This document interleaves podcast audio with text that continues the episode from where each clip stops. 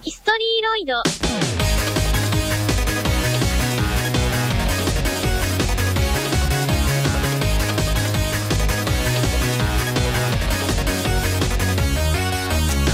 Je ne sais pas si parmi les auditeurs d'Historyloid il y a des musiciens ou des interprètes, mais je pense que l'on peut tomber d'accord sur le fait qu'une des meilleures parties dans le fait de faire de la musique, c'est de jouer pour un public sur scène. Eh bien, Vocaloid n'échappe pas à la règle. Bien que les compositeurs ne viennent pas eux-mêmes jouer leur musique en live, il y a des événements annuels qui ont fini par se créer où l'on peut voir Hatsune Miku, Keito et d'autres personnages se produire sur scène. Hi hey tout le monde, bienvenue dans un nouvel épisode d'Historyloid et aujourd'hui on parle des concerts de Vocaloid existants.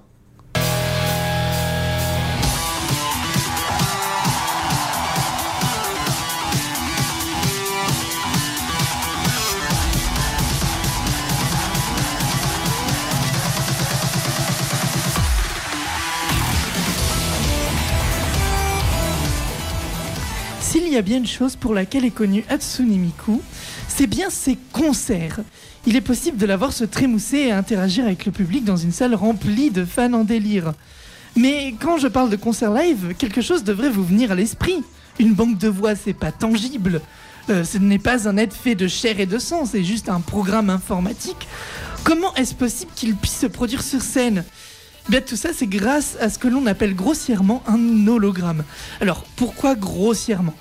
Eh bien, parce que c'est un abus de langage, en fait. Un hologramme est par définition une image en relief, en trois dimensions donc. Tandis que les concerts en hologramme, je mets les guillemets, ne sont que des projections sur des écrans de verre pour, donner des impressions de relief. Donc déjà là, je casse un mythe. Mais vous me direz qu'il n'y a pas vraiment de live puisque les chanteurs ne sont pas tangibles et que les musiciens publient uniquement sur des plateformes comme YouTube ou Nico Nico Douga. Eh bien, ça dépend des concerts.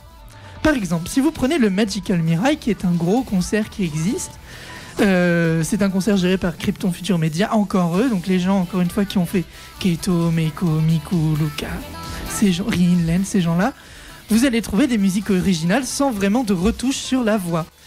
Mais vous allez aussi retrouver des musiciens live, cette fois-ci jouant les instrumentales des chansons. Comme ce que vous entendez euh, à l'heure actuelle d'ailleurs. C'est une musique euh, qui a été prise dans un Magical euh, Mirai, de celui de 2016 je crois, où les musiciens jouent en live. A contrario, au Nico Nico Dugacho Party, vous n'allez pas trouver de musiciens live.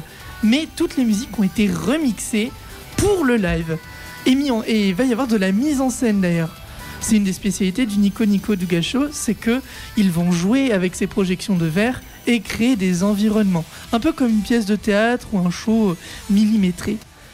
Parce que là où certains concerts comme ceux organisés par Krypton se contentent de privilégier le côté idol de Miku, au Nico euh, Nico Show Party, on utilise des caractéristiques que les fans ont attribuées à chaque personnage pour créer des moments de jeu et d'interaction entre les personnages eux-mêmes ou le public. Tout ça est bien sûr programmé à l'avant. Euh, ce n'est pas euh, généré par une IA euh, fait euh, sur l'instant T. Non, c'est programmé, Mhm. c'est modélisé. Donc je n'ose même pas imaginer la lourdeur du fichier audio de ce concert. Mais alors vous allez me dire, euh, comme pourrait peut-être le penser Mélissa, Vocaloid, c'est nul, personne n'y va. J'ai jamais dit ça. Eh bien, 40 000. 40 000 personnes, du moins plus de 40 000 personnes, c'est le nombre de spectateurs étant venus à assister à un seul concert du Magical Mirai. Donc imaginez euh, les gens au Nico Nico du Show Party où c'est encore plus gros. Le plus beau dans tout ça, c'est que la plupart de ces shows sont disponibles gratuitement sur YouTube. Alors je vous encourage fortement à aller regarder tout ça. Franchement, c'est marrant. En vrai, c'est marrant. Peut-être pas le Magical Mirai, où là vous allez vous dire oui, c'est juste Hatsune Miku qui se trémousse sur la scène, rien de bien euh, Sur la scène, sur la scène. sur oui. l'écran. Oui, sur l'écran, du coup, Ah. mais l'écran est Hmm, sur Elle scène. peut pas. euh, Elle peut pas, non. Elle peut- Mais par exemple. Elle marche, je pense c'est- une projection euh, Ouais, holographique qui se déplace. Oui, oui, elle se déplace. Ah, comme Mélenchon. Oui, comme. Mélenchon en vrai. Ok, ah oui, quand même.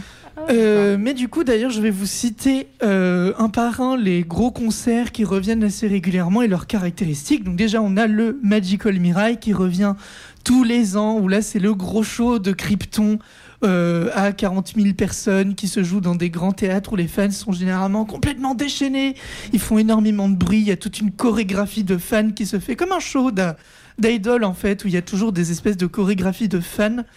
où là vous aurez euh, exclusivement des, des banques de voix des personnages de Krypton Future Media, donc Miku, Rin, Len, Meiko, Keito, Luca, et c'est toujours Miku, la star, évidemment.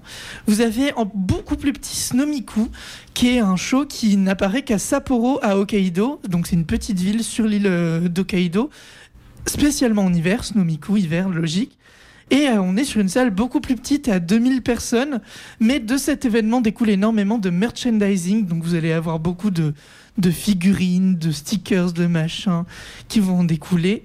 Euh, donc euh, les deux shows, la Magical Mirai et euh, Snomiku, sont au Japon, c'est uniquement japonais. Ensuite, vous avez le Miku Expo, qui est le seul et unique show international lié à Vocaloid. Euh, Snomiku est un événement qui peut arriver dans tous les pays du monde, si tant est bien que tous les pays du monde aient un Snomiku. Mais enfin voilà, euh, pardon, Miku Expo se décline dans tous les pays du monde. Vous l'avez eu en France, on l'a eu euh, en Malaisie, on l'a eu euh, en Nouvelle-Zélande, on l'a au Japon, on l'a encore partout. Et euh, petite particularité de Miku Expo, c'est que à chaque fois, il y a un moment dans le concert où Miku interagit avec le public et elle parle la langue du pays. Donc oui, c'est toujours plus ou moins réussi parce que euh, Miku parler en français, c'est toujours très rigolo, mais on comprend pas tout ce qu'elle dit.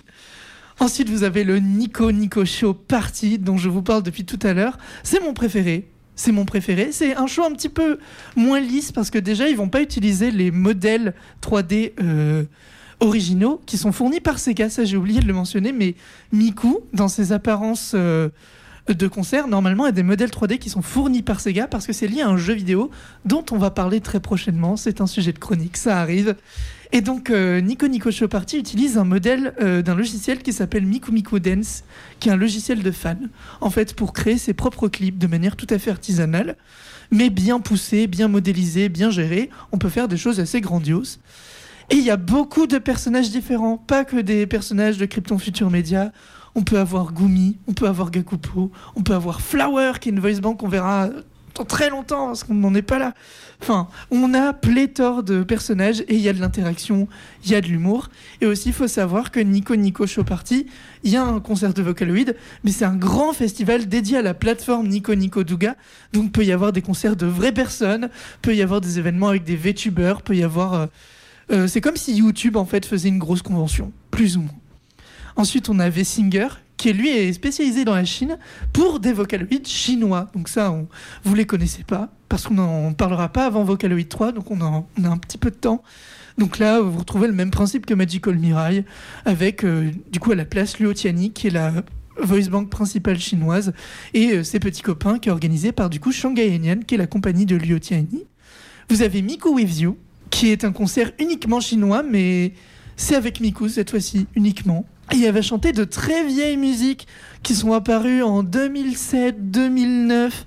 Donc vraiment les pile la période dans laquelle on est et elle sort pas trop de ses sentiers battus. Et enfin, vous avez plein de petits événements dont je ne peux pas tous les citer parce que je les connais pas tous, mais des événements de fans où en fait c'est des fans qui vont se démener, trouver moyen de faire un concert. Et celui que, que je connais, moi, c'est le Vocaloid Fest UK and Ireland, où en fait c'est un événement de fans avec euh, beaucoup d'artistes qui font des reprises principalement. euh, euh, portées par l'internaute qui est télé télékinétique, c'est son pseudonyme, je ne connais pas son, son prénom ni son nom de famille, où là vous allez retrouver carrément des voice banks d'autres logiciels, donc de, de Vocaloid, mais aussi de Chevio, Utahu et Synth5, qui seront des logiciels qu'on pourra être amené à voir si euh, Historyloid est encore là dans trois ans. Donc voilà, on a, on a du temps. Petit point important, euh, dans tout ce genre de concert, on retrouve un petit objet qui s'appelle le glow stick. Euh, c'est un, c'est quelque C'est un chose. stick qui brille. Exactement, Mélissa. C'est un stick qui brille et qui émet de la lumière et surtout de la couleur. Donc on n'en abuse pas. C'est à, c'est à utiliser dans des moments très très précis euh, du Et show. c'est fourni? Et non, et non, parce que Krypton Future Media sont des gros rats, donc vous pouvez l'acheter pour la modique somme de 35 dollars. Donc c'est pas obligé. C'est pas obligé. mais c'est bien pour te mettre dans la dans l'ambiance. Sinon, on met la lumière de son téléphone portable. et- Oui, je pense qu'on peut faire ça. Mais après, le glow stick, quand même, peut changer de couleur. Et en fait, tu changes de couleur en fonction déjà du personnage, mais aussi des événements. Par exemple, euh, dans la communauté Vocaloid, beaucoup de musiciens très connus sont décédés. Et donc, par exemple, euh, Wowaka, qui est un des plus connus, à chaque fois qu'une de ses musiques passe, il n'est pas rare de voir des gens qui tournent leur euh, glow stick en blanc, qui est une couleur de deuil au Japon. Donc, euh, donc voilà, vous pouvez faire ça, mais vous pouvez aussi l'acheter euh, en occasion. Ça s'achète, soit sur des sites spécialisés, soit je suppose que pour nous en France. Est-ce qu'un euh, sabre laser, ça peut. ah, c'est un petit peu ostentatoire, un sabre laser, parce que la, la foule est quand même vachement uni- uniforme. hein. Elle bouge en même temps, elle dit les mêmes paroles, elle fait les mêmes mouvements avec les mêmes couleurs. Donc si C'est le mets- communisme. c'est comme, je pense, à, vu le cadre. Euh, après aussi, vous pouvez voir des, des performances de Vocaloid, je suppose, en convention, telles que. Euh, la- bon, pas la Animasia, mais si un jour Krypton Future Media se déplace à l'Animasia, il n'est pas rare qu'on ait un tout petit show euh, avec Miku dessus, ou même euh, à la Japan Expo à Paris, ça a déjà dû arriver. Et, et j'en viens à mon actualité, puisque oui, il y a une actualité liée à cette chronique. Connaissez-vous, autour de la table, le grand festival Coachella? Oui. Oui. Tout le monde connaît. Eh bien, sachez qu'Atsune Miku fait partie des gens qui ont performé à Coachella. T'as dit des gens. Oui, parce que là, elle est vraiment mise comme personne. C'est vrai que c'est pas très correct vu que techniquement, elle écrit pas ses chansons. C'est pas une personne. Ce n'est pas une personne, C'est une entité. c'est une entité numérique. Bref, Je suis, je suis relou. oui. Oui. Non, je- non, mais non. Tu, tu fais bien de préciser, comme ça tout le monde n'est pas perdu. Mais effectivement, comme le souligne Melissa Hatsune Miku, n'est pas une personne.